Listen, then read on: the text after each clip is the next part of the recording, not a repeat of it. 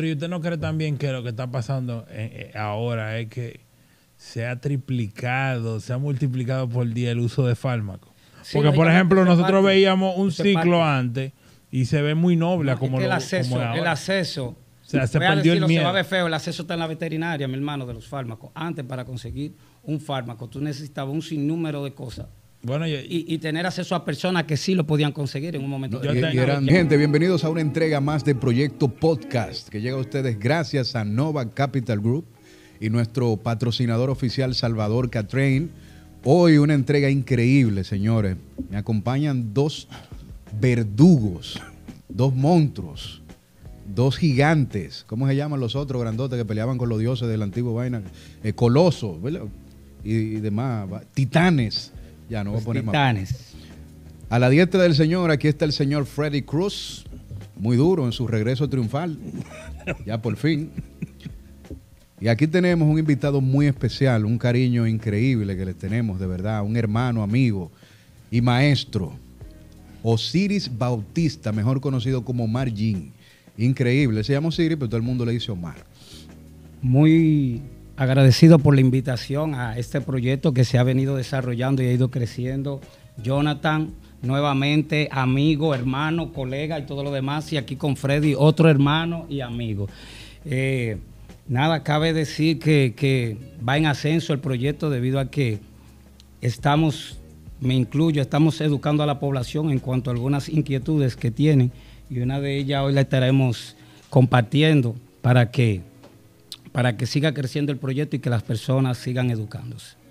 Señor Freddy, maestro, bienvenido. maestro, confíe, como es la famosa mi, frase. mi frase favorita, Confíe, confíe, confíe. confíe, Tú sabes que parte de que los atletas puedan tener buenos resultados en una tarima es eso, darle confianza y promover que confíen en ellos mismos. Y confíe es una palabra que, que me ha dado bastante resultado en este medio. Sí, sí, estamos de acuerdo con eso. Señores, aquí en, en mi casa estuve ausente unos cuantos días porque estaba en mi segundo hogar, Colombia. Eh, volvemos ahora en diciembre, Copa Navidad, Bogotá. Para allá va- vamos con una guagua, con una banderita llena de atletas, llevarnos todo. Con Dios mediante va a ser. Vamos de la Copa para Navidad para la vaina del Cibao. No, al revés. Primero, Mister Región. Norte y de Mister Región Norte ahí mismo Allá Copa mismo. Navidad. No se quiten el protán para que allá mismo. Señores, hoy un tema muy, muy, muy, muy candente. Algo que yo entiendo que mucha gente lo va a disfrutar. Y también es algo que todavía hay gente que tiene como ese amor y esa, y esa nostalgia. Y es los estilos de entrenamiento de la vieja escuela versus los estilos de entrenamiento de la nueva era. ¿Cuáles son más efectivos para el aumento de masa muscular? ¿Cuáles funcionan más o cuál es mejor o cuál es el papá de quién? Y le damos la oportunidad a nuestro invitado. Que se la, Osiris que para se la juegue el maestro. Eh, introduzca no, no, realmente tú sabes que, que- que los entrenamientos físicos datan desde el principio, de- tienen historia más de 10.000 años, pero vamos a hablar en parte de lo que está relacionado a lo que es civilizado. Época donde existía ese gran médico eh, muy y un gran alturista como lo fue Hipócrates, donde una de sus lecturas él decía a un grupo de alumnos que competían en la época de que, que existía lo que era la lucha olímpica, que inicialmente fue en, en Roma, Grecia. El Coliseo. No, y de Exactamente. ahí viene el nombre, lucha Entonces, olímpica en honor a los dioses del Olimpo. Mejor dicho, quizá el primero, uno de los principales principios que son utilizados para el desarrollo e incremento de masa muscular, que es la carga, progresión de carga. Él siempre decía que solamente serán grandes los que carguen libra o carguen peso. Él siempre Estoy de hablaba acuerdo, que eso debía de estar Estamos de acuerdo. acompañado, siempre decía que debía de estar acompañado de una buena alimentación. Y hoy en día se ven todos esos métodos que a partir de los años 30 vemos cómo empieza esa gran revolución de lo que está relacionado al fitness y relacionado al desarrollo e incremento de masa muscular. Eh, el Maestro, disculpa, acérquese un poco más al micrófono para que no se pierda Ah, perdón. esa información tan valiosa, por favor. El fisiculturismo empieza a tener un gran auge a partir de los años 60, ya con ese gran famoso actor y fisiculturista Arnold Schwarzenegger. No, y Steve que- Larry Scott, Sí, Steve Larry- sí, hubieron muchos, pero La- la parte principal que provoca esa gran explosión. Arnold, Arnold. Inicia con Sylvester Stallone y Arnold Schwarzenegger, que fueron considerados cuando el cine empieza a ampliarse, porque Steve Reeves, que hizo en un momento determinado Hércules, y eran películas que nos Sí, motivaron sí. a nosotros, que tenemos cierta edad, pero en realidad con Pumping Iron es que, es que la gente empieza a Iron cuestionar y quiere tener información. Sabemos ya que, que los principios Wader, que fueron los primeros principios que fueron aprobados a nivel científico, eh, a través de esto se fueron desarrollando otros sistemas. Consideramos vieja escuela todos los principios que, que iniciaron en esa época, en los años 60, Vamos a decir 60, 70, hasta llegar a los Hasta- 90. Exacto. hasta llegar ¿Verdad? a los 90. Hasta llegar a los 90. Sí, pero en realidad... Entonces, ¿cuál defiende usted, maestro? ¿Cuál entiende usted que es ¿Por más dura? La vieja escuela, ok. Osiris. ¿Cuál Osiris entiende que es el mejor estilo de entrenamiento para ganancia de masa muscular o para transformación? Vieja escuela, nueva escuela y por qué. Primeramente, todos los No principios... venga, diga que todo, no diga que esto. Eh, dígame uno de los dos. ¿Cuál es su favorito? Realmente, realmente el desarrollo y lo que vimos, la explosión en los años 80, 90, Ya lo dijo. todavía en la actualidad no se ha visto. Pero en fin, todos los principios tienen muchos años y se están aplicando en la actualidad. Parten- parten de lo escuela, mismo. Todos Pero parten de lo mismo. Una cosa, Le una cosa, nombre. por ejemplo, está muy bien, todo funciona, vamos a decir que sí, todos son buenos. Pero ¿qué sucede? Cuando vemos la calidad de los físicos de los 80, 90 y vemos la calidad de los físicos a partir de los 2000, 2010 en adelante y la poca cantidad de personas con esa belleza física, ¿dónde está el cambio y qué sucedió? Lo que sucedió fue la necesidad de un grupo de jóvenes, no voy a decir de la nueva, sino de la actualidad, que quieren o necesitan tener la condición física en tiempo récord, cosa que en ese tiempo no se pensaba así. Esa es la única diferencia que yo puedo ver, porque ahora tenemos mucho más herramientas para lograr un objetivo, más con menos riesgo de lesión. Sí. Tenemos equipos que están totalmente capacitados para el enfoque y desarrollo de músculos específicos que no existían antes. O sea, nosotros estamos más equipados y más preparados. Que no tengamos la misma consistencia y tengamos la misma paciencia ya es otra cosa. Eso es lo que yo considero que ha cambiado la paciencia.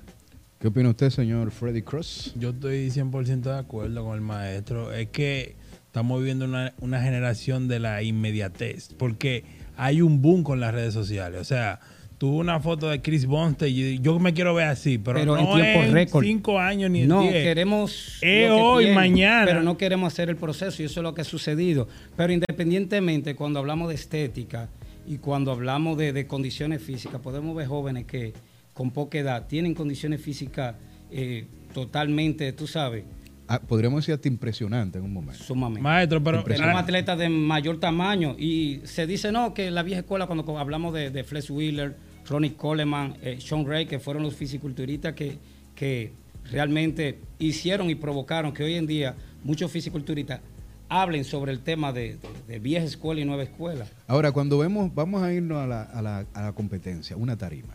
Cuando nosotros vemos un line-up de los 90, para que la gente entienda un line-up es la cantidad de atletas que está en tarima en ese momento. En los 90, en el prime, vemos 12, 15, 90 hasta 20 2000, atletas. hasta el 2000. sí, hasta el 2000. 90 bajito, ¿verdad? Y vemos 20 tipos parados en tarima ahí. Y nos vamos ahora a cualquier show ahora mismo. Es lo que Y vemos 20 tipos. es lo que tuve ¿Se ven igual? Realmente no, porque es lo que te digo, el tiempo en la En actualidad... este, en este caso, ahora mismo podemos encontrar dos o tres tipos con una condición excelente, dos o tres. Una condición excelente, una estética, una belleza. Pero en ese tiempo era casi todo que estaban así. Sí, es Entonces, así, ¿qué sucedía? O sea, había una vaina rara. Existía algo especial que los hacía verse así. Lo que sucede es que en la actualidad tenemos acceso a sustancias que promueven el distat abdominal y el crecimiento a nivel general de nuestros órganos, no solamente de los músculos, sino de todos nuestros órganos. Y eso, parte Bueno, de para eso, que el público está que la que insulina. nos está viendo y escuchando entienda. Cuando él habla del distap, se habla de la distensión abdominal. abdominal. Ese, ese, Es el crecimiento. esa ese barrigón que usted ve lo- la, la- la barriga grandísima con cuadritos. Es el crecimiento de los Esa la intestinos y órganos que, están dentro de que- nuestro que, abdomen hablando de ese tema, se ha, Eso no corregi- existía en los 90. se ha corregido mucho. por las mismas sustancias. Se ha corregido Y la mucho calidad de los alimentos. Realmente se sí, se ha corregido ahora- bastante. Que ahora hay mejor calidad en los alimentos y no es así. Incluso el tiempo que se duraba en un gimnasio, dos horas, tres horas, ahora tú vas a un gimnasio y tiempo récord, quizá 45 minutos te entrena cualquier atleta en la actualidad. Bueno, hay un entrenamiento famoso, que el famoso bombardeo de brazos, que es casi el día entero. Es, el día- es un entrenamiento que Ese se hacía en, la- en- no, en la vieja escuela. Siempre ha existido. Sí, no, pero lo que te digo es que antes, ese entrenamiento, por ejemplo, bombardeo de brazos, pero ahora mismo no ahora mismo de es brazos, que ese media sistema de ya. entrenamiento, ese sistema de entrenamiento que, que es máxima congestión muscular, que incluso lleva un proceso que se llama hispiremia, que es donde tu cuerpo, mejor dicho, tus órganos musculares llevan la mayor cantidad de sangre, de un 15% te pueden llegar a un 60%, donde lleva una mayor cantidad de nutrientes y una eliminación más rápida de toxinas. Eso es lo mismo que sucedía con la famosa oclusión. La oclusión era ponerse una vainita en el brazo, apretársela, Exacto, sí. entrenar con eso y eso, wow, eso A va lo- a Provocaba una congestión. a lo- a lo Y de- último que va a crecer, pero hay un detalle, esa congestión y ese crecimiento es temporal. Momentáneo. Sí, pero oye, ¿qué momentáneo, porque si no hay, Ay, ay. si no hay una, una nutrición intra y post, Post y no y hay pre, un seguimiento, y o sea, no hay y un pre. seguimiento, simplemente De ese tema sería bueno hablar ahorita. Sí, eso va. Vamos a seguir Eso con va. el tema de, de- del desarrollo muscular. Pues bien, Maestro, ¿y usted no cree también que lo que está pasando eh, eh, ahora es que se ha triplicado, se ha multiplicado por día el uso de fármacos? Sí, Porque, por ejemplo, es nosotros parte. veíamos un es ciclo parte. antes y se ve muy noble es como, que el lo, acceso, como es el acceso. O sea, se voy a perdió el decirlo, Se va a miedo. ver feo, el acceso está en la veterinaria, mi hermano, de los fármacos. Antes, para conseguir un fármaco, tú necesitabas un sinnúmero de cosas. Bueno, yo- Y, y tener acceso a personas que sí lo podían conseguir en un momento Yo y, tengo- y eran dos, no. y eran dos o tres. Dos yo o tengo un tres. amigo Ahora en, mío- en el mismo gimnasio donde tú vas, todo el mundo es distribuidor autorizado. yo tengo un amigo que él fue, él fue a una proceso de veterinaria. desarrollo la hormona de crecimiento. Ya no. Oye, maestro, en los tiempos de antes, en la Amazonia, fue a una allá en la Amazonia la veterinaria. Y él fue. Por favor, deme un fraquito de tetogán y le pregunta a la doña, ¿y para qué eso? Ah, no, pues un chihuahua que tiene- que tiene problemas de crecimiento. Como que los chihuahuas. Todos los perros me lo, me lo- me lo asustan y tienen problemas de crecimiento. Pero en fin, haciendo énfasis entre la diferencia entre uno y otro. Entonces, maestro, entendiendo en yo y disculpando, ¿verdad? ¿Usted está de acuerdo con el estilo de la vieja escuela? En parte sí, Bueno, usted, no me, ha, parte sí. usted no me ha dicho muchas cosas de la nueva escuela. pero que usted todavía ahora. no me ha permitido. Hablemos de la nueva escuela, qué maestro, sucede. esos En la videos. actualidad tú puedes ver jóvenes con 20, 22 años con un desarrollo increíble. Hay muestras de jóvenes como el mismo Chris Busten, que es Sí, uno sí. de los atletas más destacados a nivel mundial. Y hay más. Samson Ahora, ahora, Samson el entrenamiento. Pero Samson Dauda no es un carajito. Pero, No un carajito, pero. Tiene si casi tú 40 evalúas- años.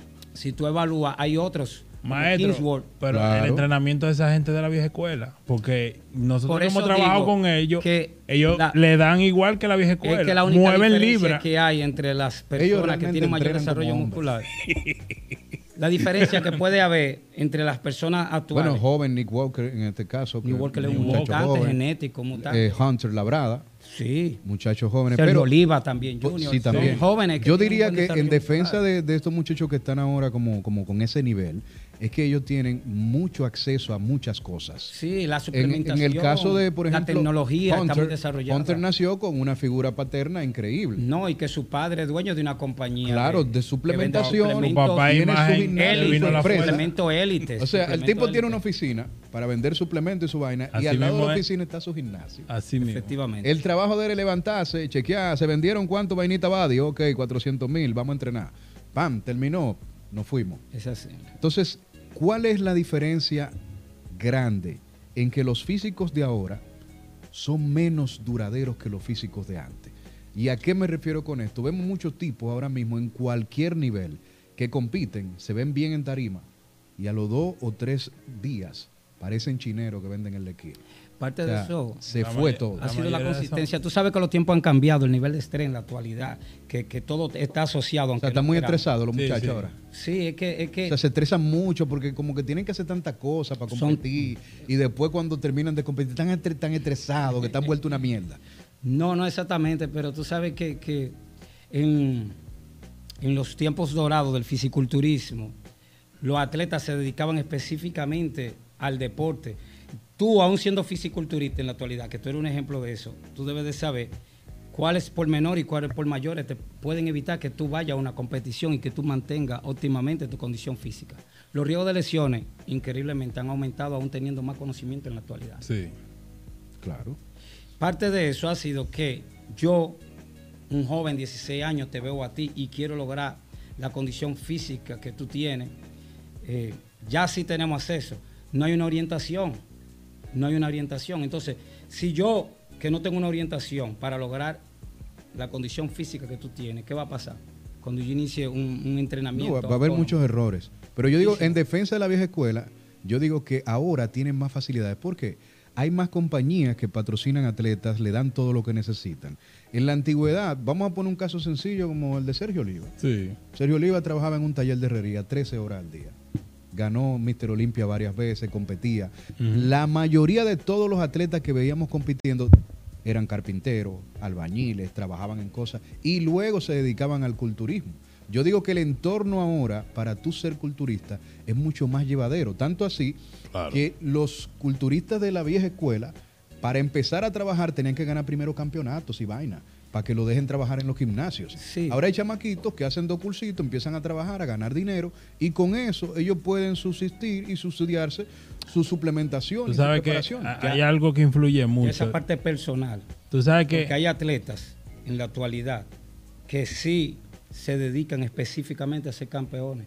Una muestra de Claro, eso nuevamente es Chris claro, Busten. claro. ¿Entiendes?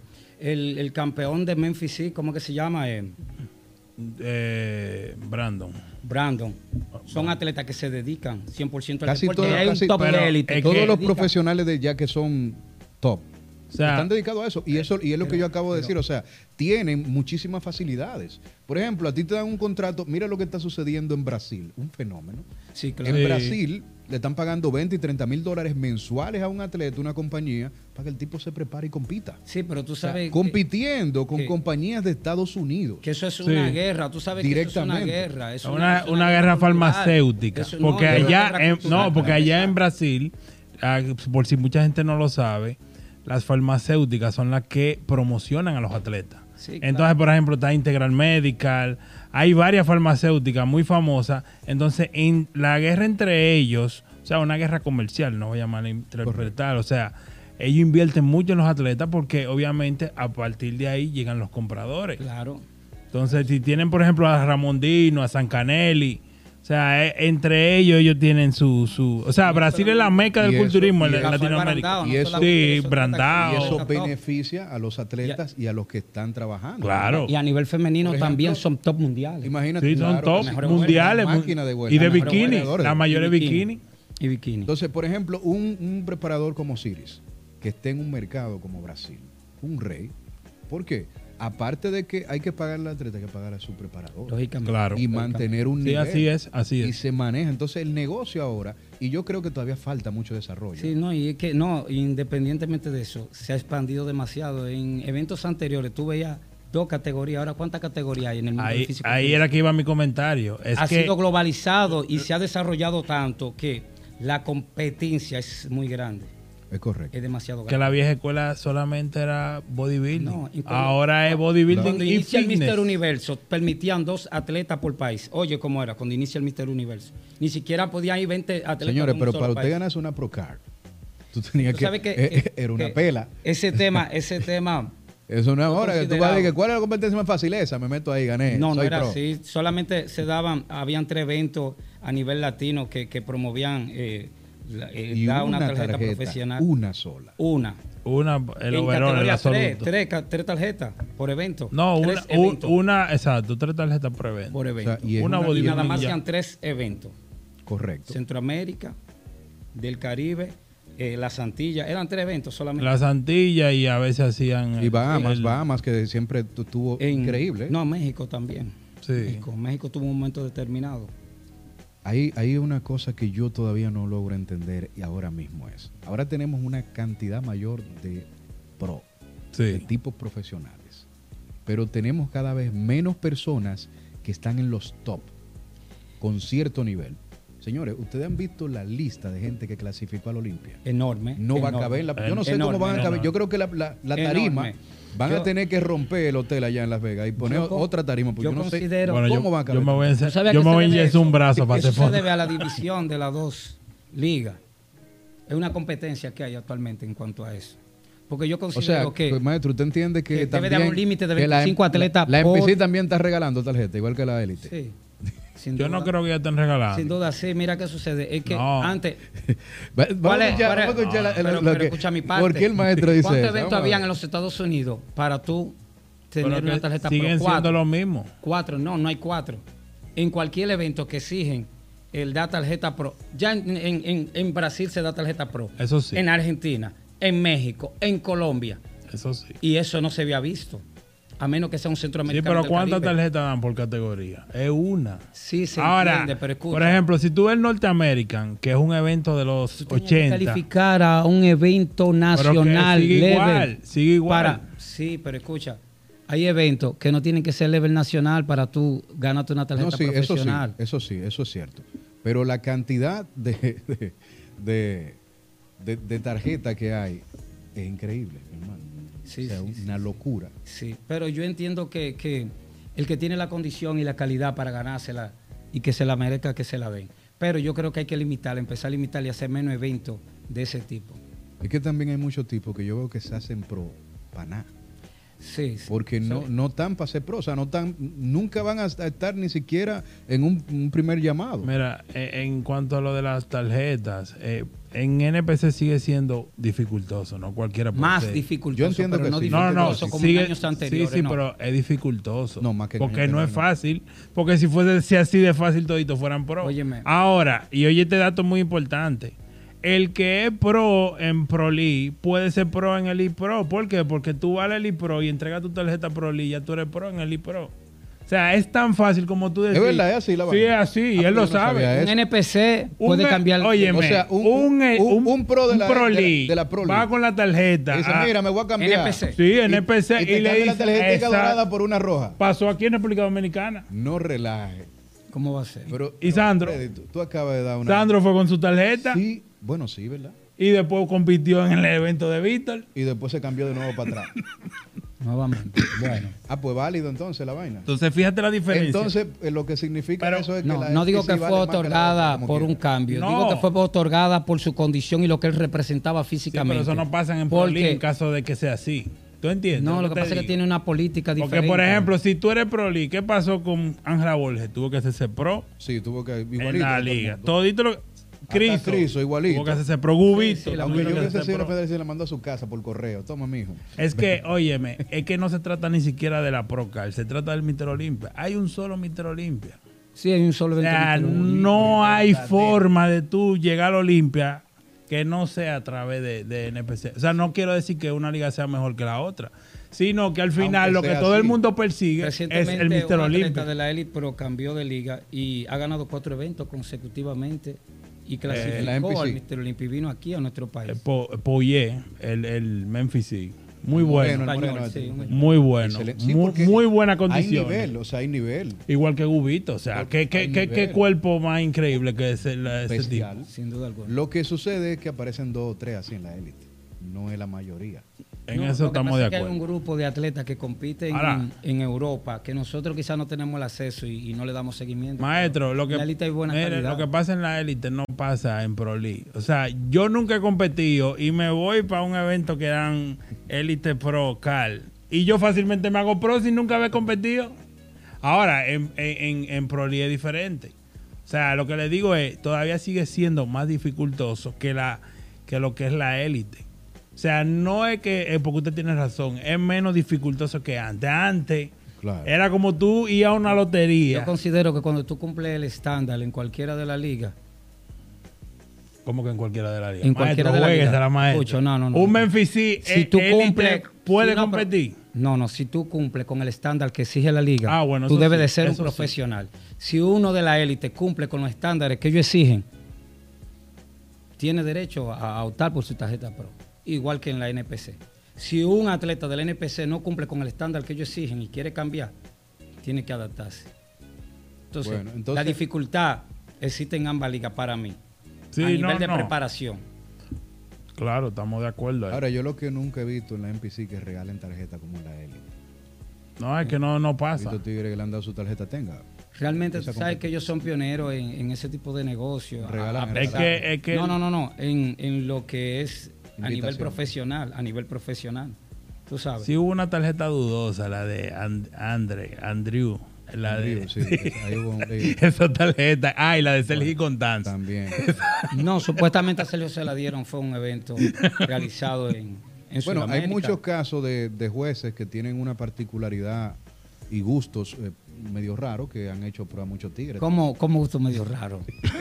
Señores, ¿Qué te hacen pro? vamos, vamos a seguir con el tema central que es hablar de... Entonces, la vieja escuela, nueva escuela, ¿cuál estilo es más interesante? Según lo que plantea el maestro Tú sabes que tú eres un vivo ejemplo de la de, de ser intermedio de las dos escuelas. Ah, no, yo soy, porque yo soy tú, una fusión. tú eres una fusión específicamente y tú puedes dar detalles porque tú eh, que has trabajado con casi todos los sistemas de entrenamiento y sabes que, que cada uno tiene su especificidad en cuanto a lo que está relacionado a un objetivo específico. Habla un poquito de tu experiencia. Mira, lo que yo he podido entender y, y- y disfrutar en la práctica es que una persona, cuando nos referimos a entrenar a nivel vieja escuela, son los tipos que verdaderamente machucan los hierros, como decimos popularmente, ¿verdad? Gente que no está pensando tanto en una ejecución perfecta a la hora de realizar un movimiento, un ejercicio. Quiero, que, disculpa que te interrumpa, una pregunta inquietante que quería hacer al inicio de la conversación, pero no hemos salido un poco.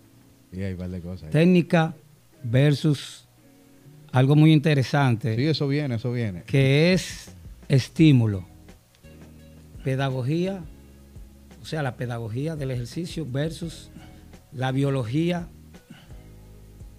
¿Cuál es tu criterio? Porque hay personas que critican la forma y ejecución eh, determinada. en Hay el unos expertos, mira, hay unos expertos que son científicos en biomecánica que nunca han estado fuertes, nunca han puesto a nadie fuerte, ni saben lo que es ser fuerte.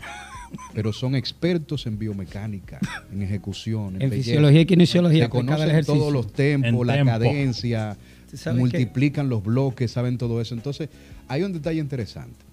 En el entrenamiento, yo entiendo que hay una máxima que se llama estímulo. Estímulo. Esa es la base principal de cualquier Cuando tú no logras el estímulo, tú puedes estar con Tempo, el Tuti mejor Center, o. Calderón, lo que tú de ese quieras. tema, que el mejor y no va a pasar nada. Es el estímulo. Entonces, si nos vamos a lo, a lo visual, a lo que a la gente le gusta, ver lo visual, te vas a encontrar con tipos que entrenan de manera muy sistémica, durísimo. Branch Warren, por ejemplo. Sí, claro. Ronnie Coleman. Ronnie Coleman. Y te va a encontrar con tipos que son expertos en belleza de movimiento. Sí, y tú miras el físico de este y miras el de este y tú dices, le creo a aquel.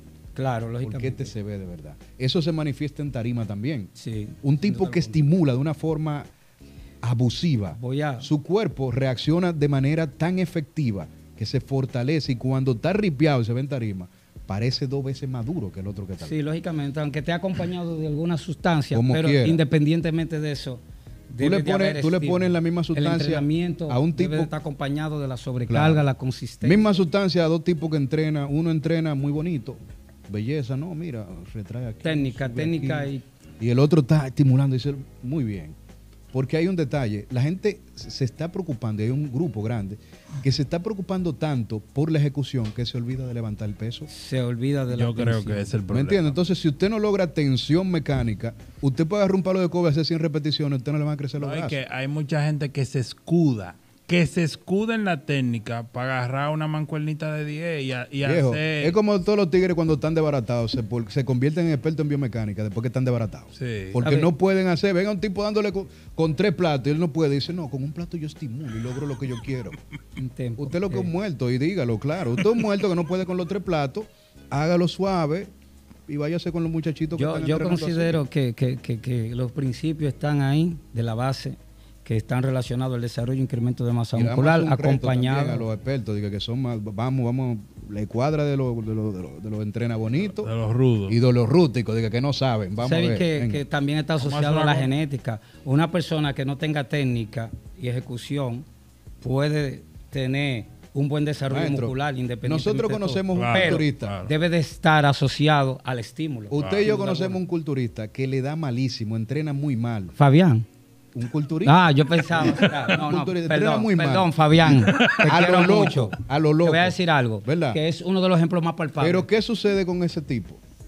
Que tú lo ves y dices, coño, pero le da resultado porque, claro, hay un factor genético que es indispensable.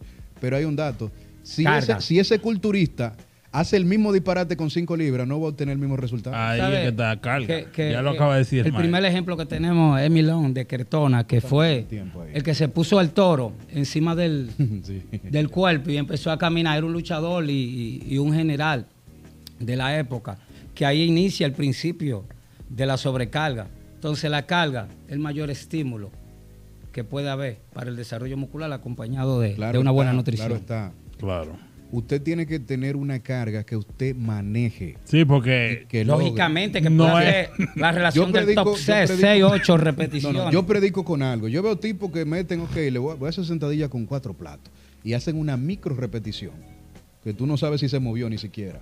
O sea, usted no está haciendo nada. Hágala con dos platos y baja un poquito más su cosa. Ahora, usted no puede venir con un platico haciendo la vainita al pasito muy bonito porque el resultado no va a llegar nunca. No es así, pero gracias a Dios habemos personas preparadas que, que nos dedicamos a la orientación y a dar un servicio eh, bien específico y objetivo para el desarrollo, no solamente de masa muscular, sino también de pérdida de grasa corporal. Claro. Lógico. Señores, este tema tiene una segunda parte. ¿Ok? Porque tenemos a Osiris aquí, hay otro invitado que viene por ahí, lo tenemos calentando el brazo también.